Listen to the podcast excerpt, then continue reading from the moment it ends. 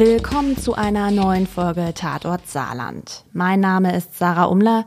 Ich bin Vize-Digitalchefin der Saarbrücker Zeitung und am Mikrofon gegenüber sitzt mein Kollege Michael Jungmann.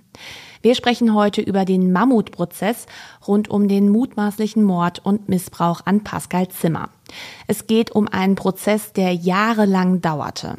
Und vorab also bevor wir heute überhaupt starten, möchten wir uns für die große Resonanz auf die letzte Folge bedanken. Wir wissen, dass dieser vermissten Fall Pascal sehr viele Emotionen geweckt hat und auch immer noch heute weckt. Wir haben vor der ersten Folge schon etliche Nachrichten bekommen, dass dieser Fall unbedingt hier bei Tatort Saarland behandelt werden soll und auch nach dem Erscheinen kamen wirklich viele, viele Nachrichten. Danke dafür. Dieses Feedback bedeutet uns wirklich sehr viel. Vielen lieben Dank. Und nochmal eine Triggerwarnung für die heutige Folge. Wir sprechen hier über Gewalt und Missbrauch an Kindern. Also ein Thema, das sehr belastend sein kann. Und heute sprechen wir erneut eben über den kleinen Pascal. Und zwar insbesondere über den Mordprozess. Hierfür haben wir auch mit dem Anwalt der Hauptangeklagten Christa W. gesprochen. Ihr Anwalt Walter Teusch ist bis heute von ihrer Unschuld überzeugt. In der ersten Folge haben wir vor allen Dingen über das Verschwinden Pascals gesprochen und nochmal für den Hinterkopf. Pascal Zimmer verschwand Ende September 2001 spurlos. Der Fünfjährige wohnte damals mit seiner Familie in Saarbrücken-Burbach. Die Polizei startete daraufhin eine große Suchaktion, doch das Kind blieb verschwunden. Ein paar Wochen nach dem Verschwinden Pascals wurde dessen Stiefschwester festgenommen. Doch der Verdacht verstreute sich dann. Mehr als ein Jahr danach, also Ende 2002, gab es dann eine Razzia in der Tosa-Klause. Das war eine Bierkneipe in Burbach damals. Die war nur wenige Meter entfernt von Pascals Zuhause. Heute ist das Gebäude außerdem abgerissen ist also nicht mehr da. Damals ging es aber zunächst einmal um ein anderes Kind in der Tosa-Klause, um den kleinen Bernie. Er soll in dieser Kneipe mehrfach missbraucht worden sein. Es soll sich um organisierten Missbrauch gehandelt haben. Später fiel dann aber auch der Name Pascal. Bereits 2003 verdichteten sich dann nämlich die Hinweise, Pascal soll in der Tosa-Klause missbraucht und ermordet seine Leiche vergraben worden sein. Tatverdächtig waren damals insgesamt 13 Männer und Frauen. Am 19. Februar 2004 wurde gegen diese Menschen nun Anklage erhoben. Gegen wen denn da genau, Michael? Zwei Frauen und vier Männer aus Riegelsberg, Vorbach und Saarbrücken werden Mord an Pascal, schwerer sexueller Missbrauch und Vergewaltigung vorgeworfen. Sieben weiteren Beschuldigten wird Beihilfe zum schweren Kindesmissbrauch, teilweise auch an dem kleinen Bernie, vorgeworfen. Ich will bereits an dieser Stelle auch aus rechtlichen Gründen ausdrücklich darauf hinweisen, dass alle ehemaligen Angeklagten letztlich freigesprochen wurden, sie also unschuldig sind, rechtskräftig. Mhm. Ähm, du hast gerade den kleinen Bernie erwähnt. Kannst du noch mal sagen, wer ist denn der Bernie? Bernie ist das leibliche Kind von Andrea M. und war Pflegekind mit dem Segen des Jugendamtes im Regionalverband Saarbrücken von der Tosa-Wirtin Christa W. Nur noch mal zur Einordnung, Andrea M. und Christa W. waren zwei der Hauptangeklagten, die im Fall Pascal 2004 angeklagt wurden. Und Bernie, also der Sohn bzw. Pflegesohn der Frauen, soll auch sexuell missbraucht worden sein? So sah es die Anklage. Mhm. Wir haben von 13 Angeklagten gesprochen. Der Prozess gegen diese große Anzahl an Menschen beginnt am 20. September 2004 am Saarbrücker Schwurgericht. 13 Angeklagte, das ist ja schon etwas ungewöhnlich, ähm, vermute ich mal. Wie sah das denn damals vor Gericht aus, Michael? Das Verfahren lief im großen Schwurgerichtssaal, dessen Anklagebank damals erweitert werden musste, weil die vorhandenen Plätze für immerhin 13 Angeklagte und deren Verteidiger sowie mehrere Nebenkläger nicht ausreichten. Es wurden Tische und Stühle beigeschleppt. Ein Verteidiger beschwerte sich damals. Er hatte nachgemessen. Exakt 68 Zentimeter Bewegungsfreiheit hatte er an seinem Platz. Er befürchtete, dass ihm Gutachter und Sicherheitskräfte in die Akten blicken konnten. Sein Antrag auf Zitat, geeignete organisatorische und bauliche Maßnahmen wurde vom Gericht abgelehnt. Er erhielt dann aber doch noch einen kleinen Beistelltisch extra. Mhm. Kennst du irgendeinen Fall, bei dem auch schon mal so viele Angeklagte es gab? Äh, mir ist keiner bekannt. Wir wollen mal diese Gruppe von Angeklagten, naja, zumindest ein bisschen näher kennenlernen, ein bisschen was über sie erfahren. Erzähl mal, wer saß denn da alles auf der Anklagebank? Eine damals bundesweit bekannte Gerichtsreporterin, die später auch ein Buch über den Prozess auf den Markt brachte, hatte es im September 2004 so formuliert. Die Creme der Gesellschaft ist das hier nicht unbedingt. Das war dann noch sehr freundlich und zurückhaltend formuliert. Es handelt sich, salopp formuliert, um die Belegschaft und die Stammgäste der heruntergekommenen Tosa-Klause. Journalisten, Justiz und auch Ermittler sprechen meist über die Tosa-Gemeinschaft. Gemeint sind damit die als angeblich skrupellos beschriebene Wirtin der Tosa-Klause, Christa W., sie war damals 51 Jahre alt. Die Riegelsbergerin gilt als Hauptdrahtzieherin. In ihrem Haus in Riegelsberg hatte sie überwiegend Alkoholabhängige und teilweise geistig Zurückgebliebene aufgenommen. Angeblich hatte sie sich insbesondere um deren Einnahmen aus den Sozialkassen bemüht und das Finanzielle für ihre Untermieter geregelt.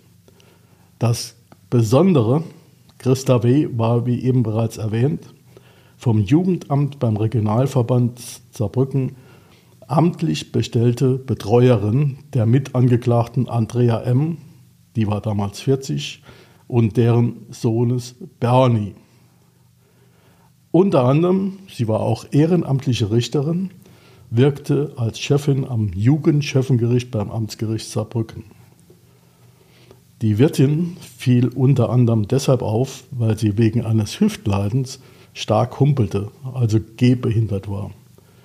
Wie es heißt, wurde sie während der Untersuchungshaft in der JVA Ottweiler sogar in einer Klinik operiert. Du hast über Bernies Mutter gesprochen. Ähm, ist denn da noch was weiteres bekannt? Sie galt ja wie Christa W. als Hauptangeklagte.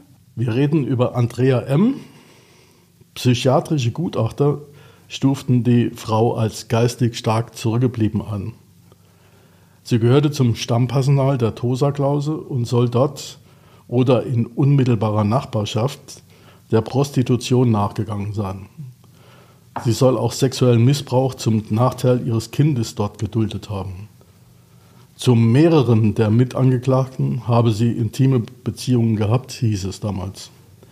Andrea M. hatte in polizeilichen Vernehmungen ein Geständnis abgelegt. Ihre Version damals sinngemäß, sie habe am mutmaßlichen Tattag also am 30. September 2001, in der Abstellkammer der Tosa-Klause Pascals Kopf in ein Kissen gedrückt, weil das Kind bei seiner Vergewaltigung so laut geschrien habe.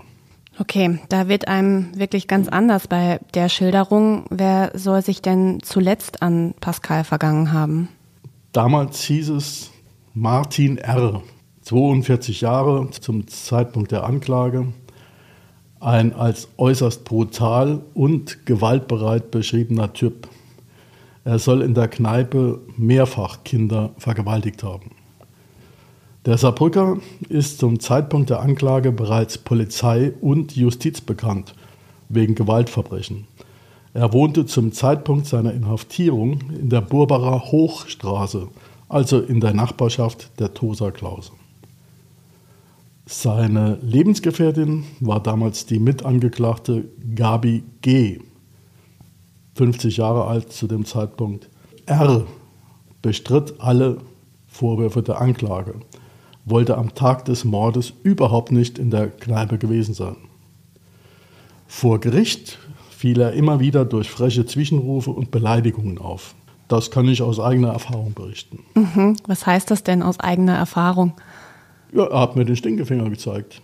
Im Prozess, als du vor von Ort der, warst? Von der Anklagebank aus hat er die Leute fixiert und gelegentlich, je nach Laune, den Stinkefinger gezeigt. Mhm.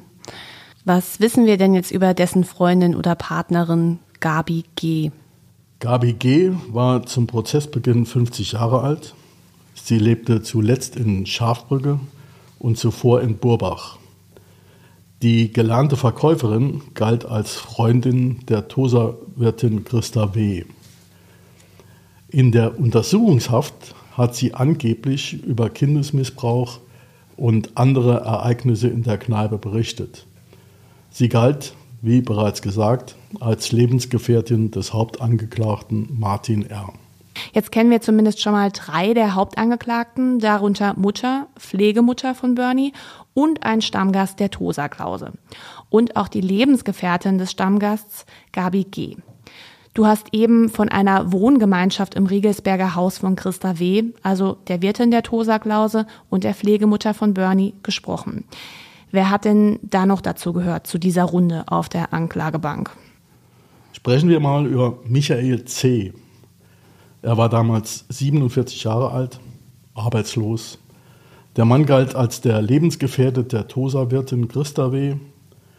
Er machte in Vernehmungen kaum Angaben. Angeblich konnte er sich an den 30. September, dem Tag, an dem Pascal verschwand, nicht mehr erinnern. In der Riegelsberger WG der Wirtin lebte damals auch Günther L. Er war 50. Er wurde De Lutti genannt. Er soll zumindest zeitweise auf das Pflegekind Bernie und die Hunde der Wirtin aufgepasst haben. L half hin und wieder in der Tosa-Klase aus, erledigte auch Putzdienste. Das sind wirklich viele Namen, die wir da hören, aber noch immer haben wir diese Anklagebank nicht durch. Wer gehört denn noch zur TOSA-Gemeinschaft? Da fällt mir etwa Dieter S., beim Prozess 62 Jahre alt, ein. Nach den damaligen Informationen der Polizei hatte er eine offizielle Meldeadresse im französischen Vorbach. Er soll aber quasi in der Tosa-Klausel gelebt und gewohnt, manche sagen gehaust haben. Es war demnach eng mit der Wirtin Christa befreundet. Auch er bestritt die Vorwürfe der Anklage, behauptete zum Tatzeitpunkt nicht in der Kneipe gewesen zu sein. Weiter saß Kurt K., damals 45 Jahre alt, auf der Anklagebank. Er war arbeitslos gemeldet, lebte im Riegelsberger Haus der Wirtin und galt als Stammgast in der Tosa-Klause. Zu den Anklagevorwürfen hatte er in Vernehmungen keinerlei Angaben gemacht.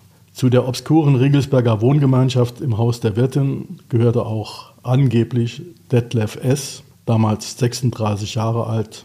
Der gelernte Fleischer war arbeitslos und galt auch als Tosa Stammgast. Dort hat er angeblich gelegentlich hinter der Theke ausgeholfen.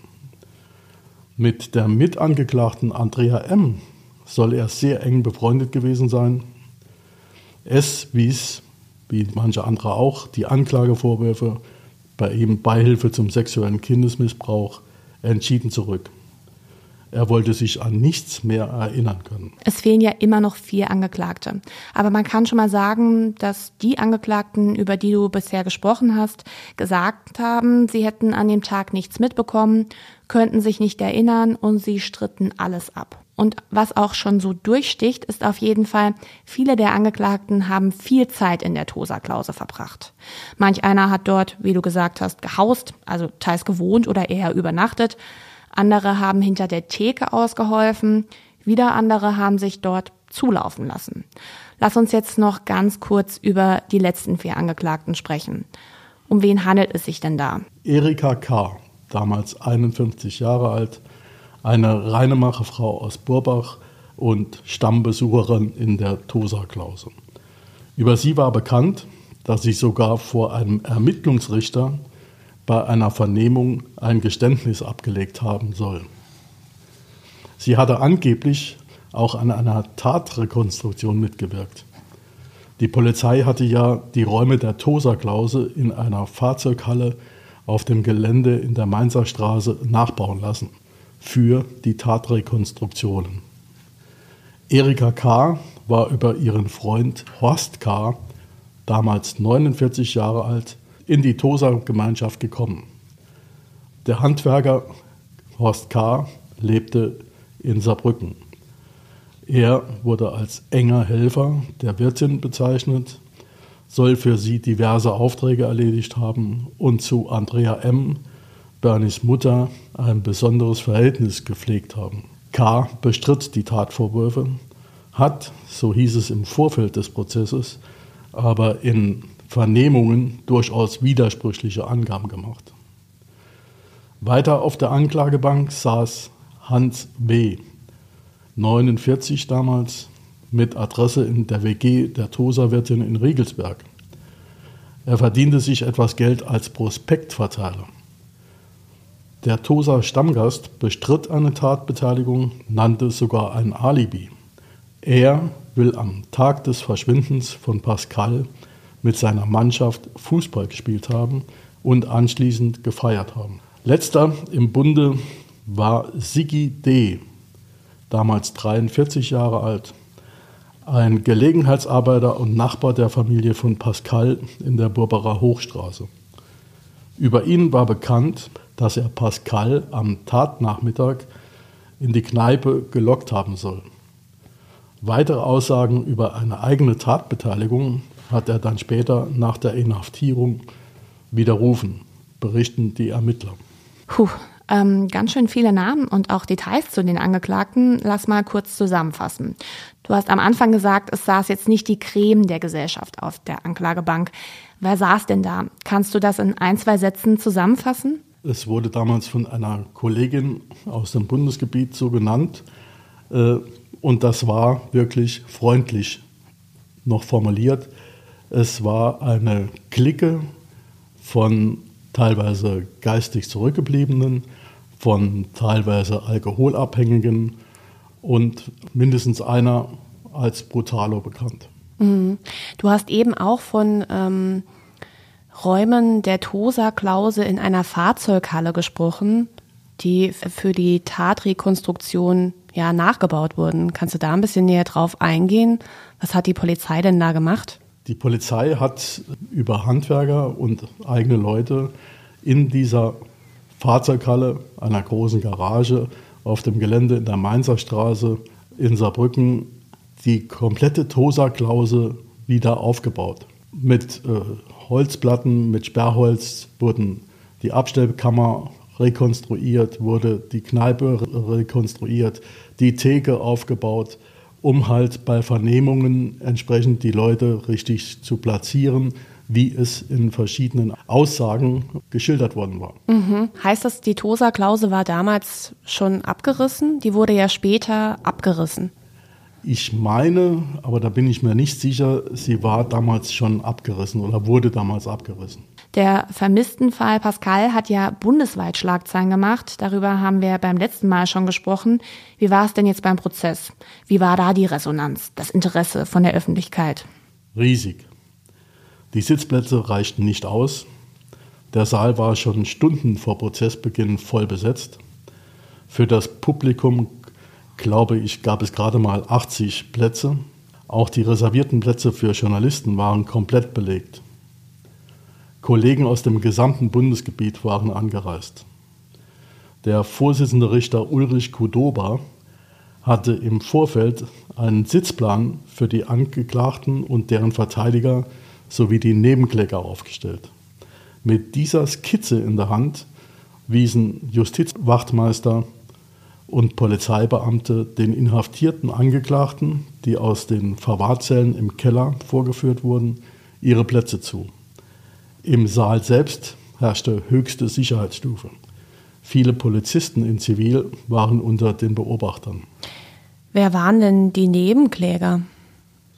Die Nebenkläger waren, wenn ich mich recht erinnere, waren es anfangs derer fünf.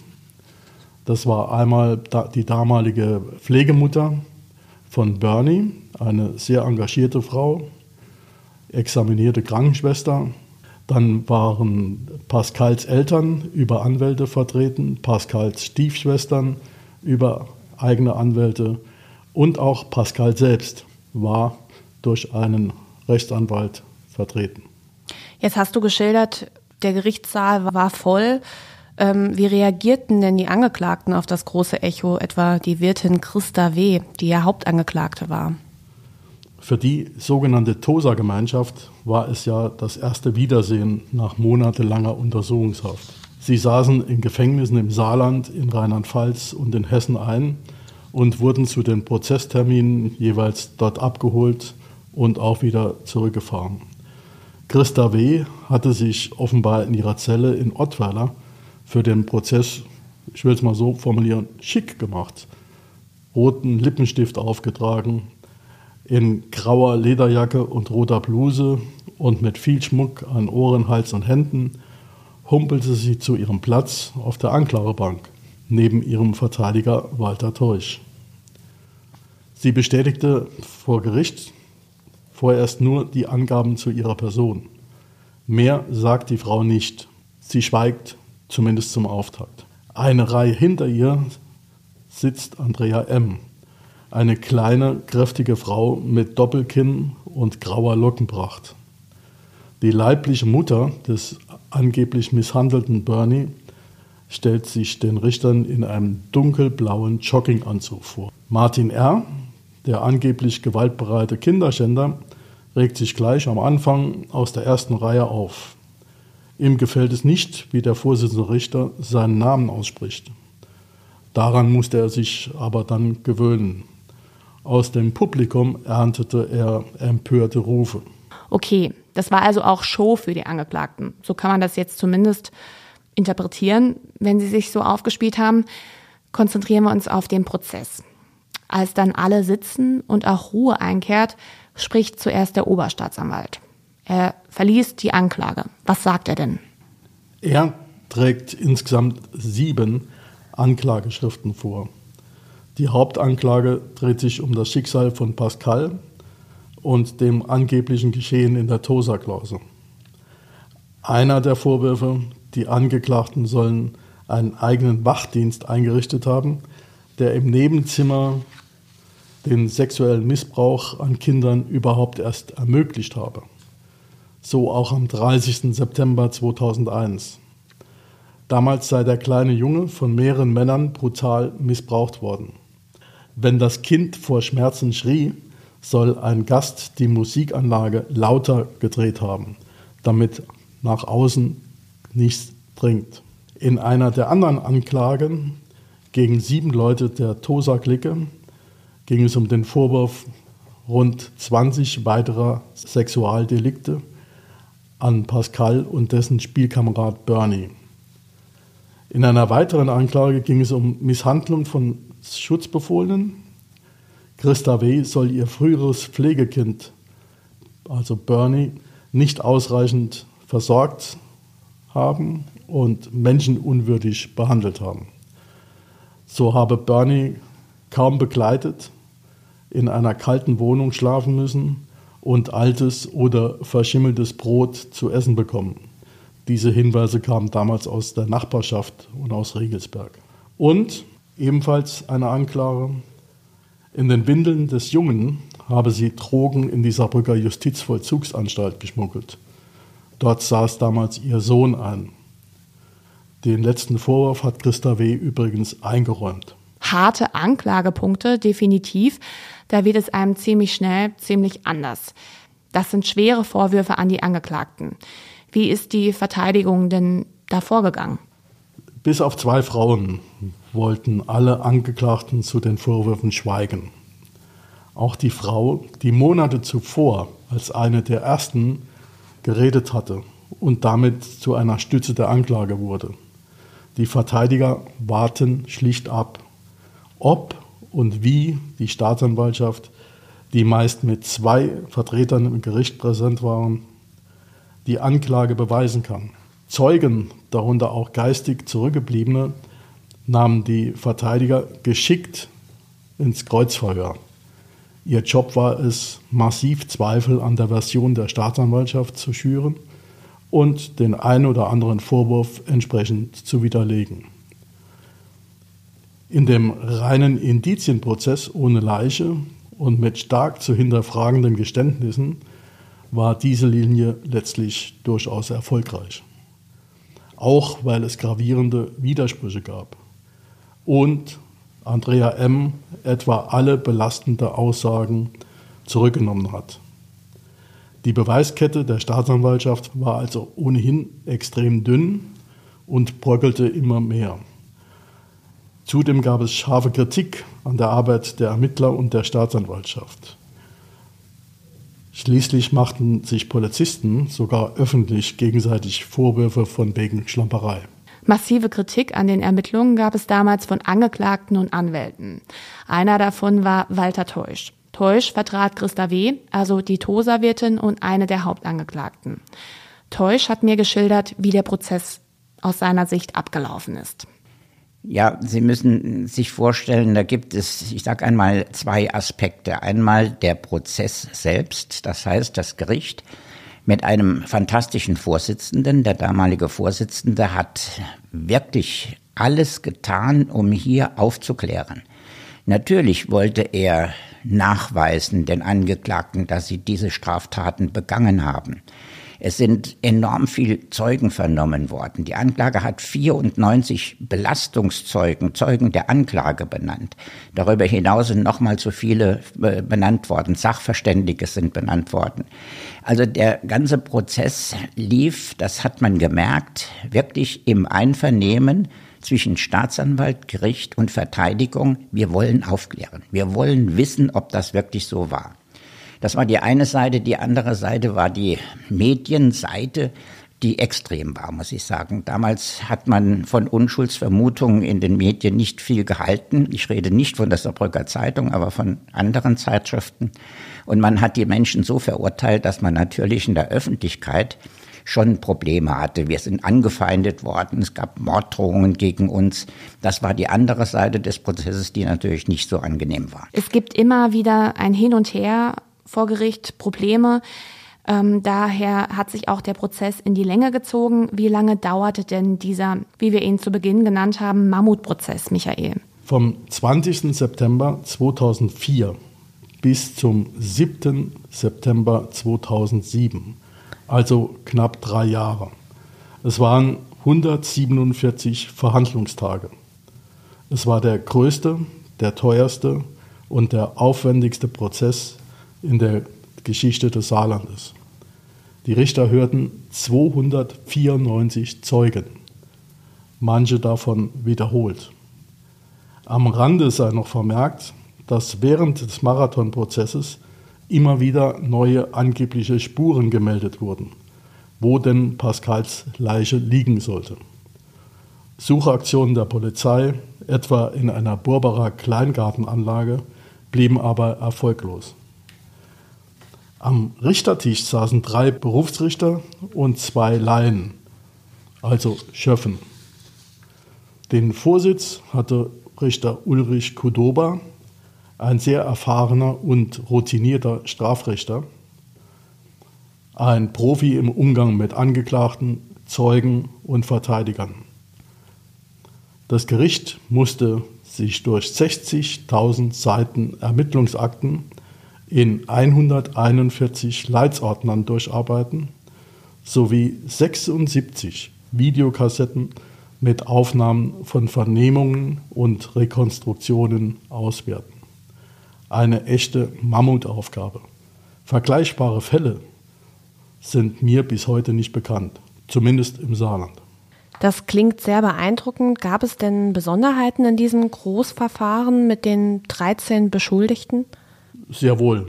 Die Eltern von Pascal überlebten den Prozess bekanntlich nicht. Pascals Mutter erlag am 14. Juni 2005 einem Hirnschlag. Sein Vater starb etwa zwei Wochen später bei einer Schlägerei in einer Kneipe in Püttlingen an einem Herzinfarkt. Wie bereits erwähnt, wurde einer der Angeklagten schwer krank. Das Verfahren gegen Delutti wird eingestellt, er kommt auf freien Fuß und stirbt noch während des Prozesses, bei dem er zuvor aber noch als freier Mann im Zuschauerraum aufgetaucht war. Es gab Dutzende Verzögerungen, auch längere. Mal fehlten Zeugen, mal wurde ein Richter krank, mal fehlte ein Verteidiger oder ein Angeklagter war nicht verhandlungsfähig. Frühere Geständnisse wurden in der öffentlichen Hauptverhandlung widerrufen. Andere Beteiligte wollten sich partout nicht mehr erinnern, so etwa die angeklagte Putzfrau Erika, die nicht mehr wissen wollte, ob sie gesehen habe, wie Pascals Leiche in einem Müllsack verpackt wurde oder nicht. Das hatte sie vorher ausgesagt. Hier ist mir die Reaktion des Vorsitzenden Richters in Erinnerung, er stand offenbar kurz vor einem Wutausbruch und sagte, man weiß doch, ob man etwas gesehen hat oder nicht. Die Frau wusste es angeblich nicht. Die Kritik der Medien an Staatsanwaltschaft und Polizei eskalierte zeitweise, möglicherweise geschürt durch den ein oder anderen Verteidiger. Ich sage dazu vielleicht was kein Vorwurf sein soll.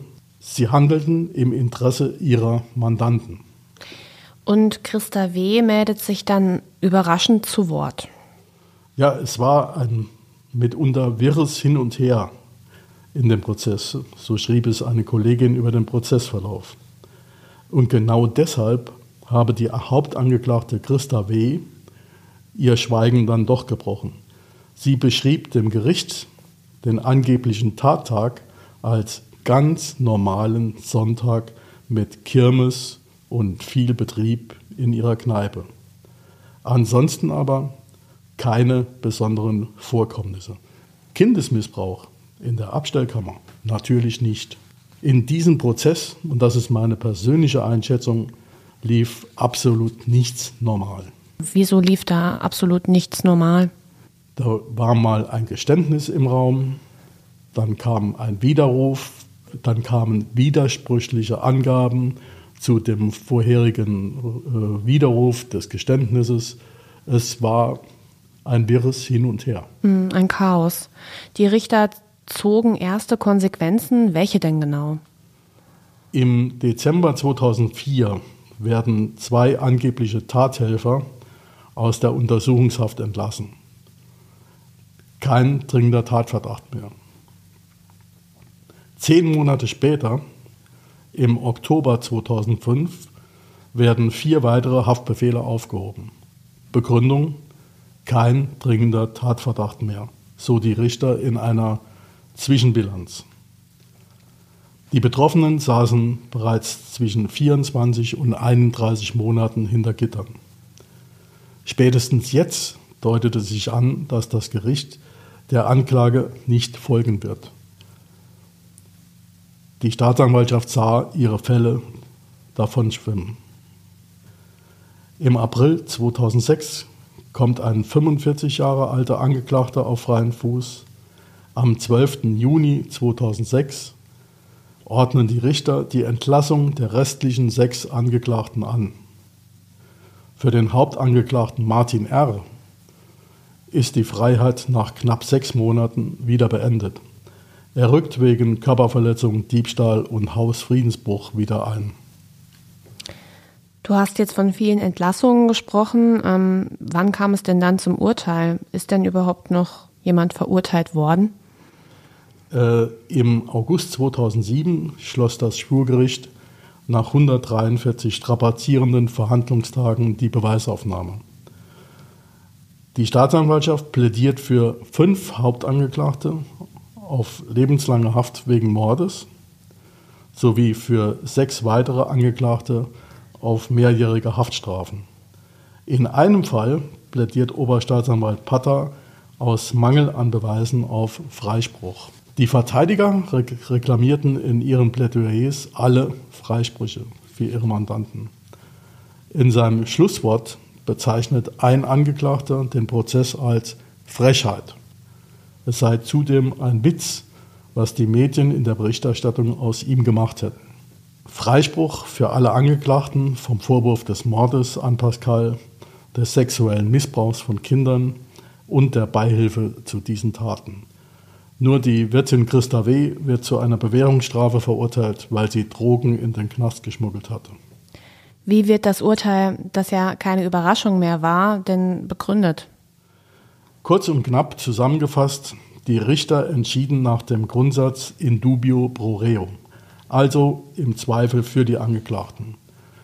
Richter Kudoba sagte wörtlich, ich zitiere, der Verdacht bleibt, aber auf bloßen Verdacht hin darf niemand verurteilt werden. Es mangelte klar an verwertbaren Beweisen. Ein Rechtsanwalt kommentierte das Urteil damals als Freispruch dritter Klasse. Das kann man durchaus so sehen, ist meine ganz persönliche Meinung. Ja, und dieser Anwalt, der das gesagt hat, war Walter Teusch, also der Anwalt der Hauptangeklagten Christa W. Was er mit einem Freispruch dritter Klasse gemeint hat, hat er so erklärt weil ein Gericht nicht konsequent war. Wenn das Gericht sagt, ich kann nicht verurteilen, dann gibt es nach meiner Auffassung nicht in der Begründung oder kein Recht, einem Gericht zu sagen, ihr wart es, aber ich kann es euch nicht nachweisen. So ist es ja in diesem Urteil zum Ausdruck gekommen und das fand ich vollkommen falsch. Ich bin fest davon überzeugt, dass diese Menschen das nicht getan haben, was man ihnen vorgeworfen haben. Und das Gericht konnte es auch nicht nachweisen. Und da ist auch keine Veranlassung gewesen zu sagen, ihr wart es. Das Urteil wird später dann auch rechtskräftig. Das schriftliche Urteil, das später vom Bundesgerichtshof bestätigt wird, umfasst 288 Seiten. Darin wird nicht mit Kritik an den Ermittlern gespart. Demnach sind Angaben der hinsichtlich ihrer Persönlichkeitsstruktur auffälligen Angeklagten oft erst durch massive Vorwürfe, Suggestionen und Beeinflussungen anderer Art zustande gekommen. Für das Schwurgericht spricht dennoch vieles dafür, dass das in der Anklage gezeichnete Bild zumindest im Kernbereich den Tatsachen entsprechen könnte. Das reichte aber nicht für eine Verurteilung. Teusch ist bis heute von der Unschuld seiner Mandantin überzeugt. Und zwar war für ihn relativ schnell klar, dass das, was in der Anklage stand, nicht stimmen kann. Da gab es viele Punkte. Also zunächst einmal müssen Sie sehen, das war eine Ermittlungsakte, die hat rund 60.000 Blätter gehabt. Wir haben uns sehr da reingekniet, haben sehr viel gelesen und wir sind dann relativ schnell auch zur Erkenntnis gekommen, dass eine solche Situation es in dieser Tosa-Klausel nicht gegeben haben kann.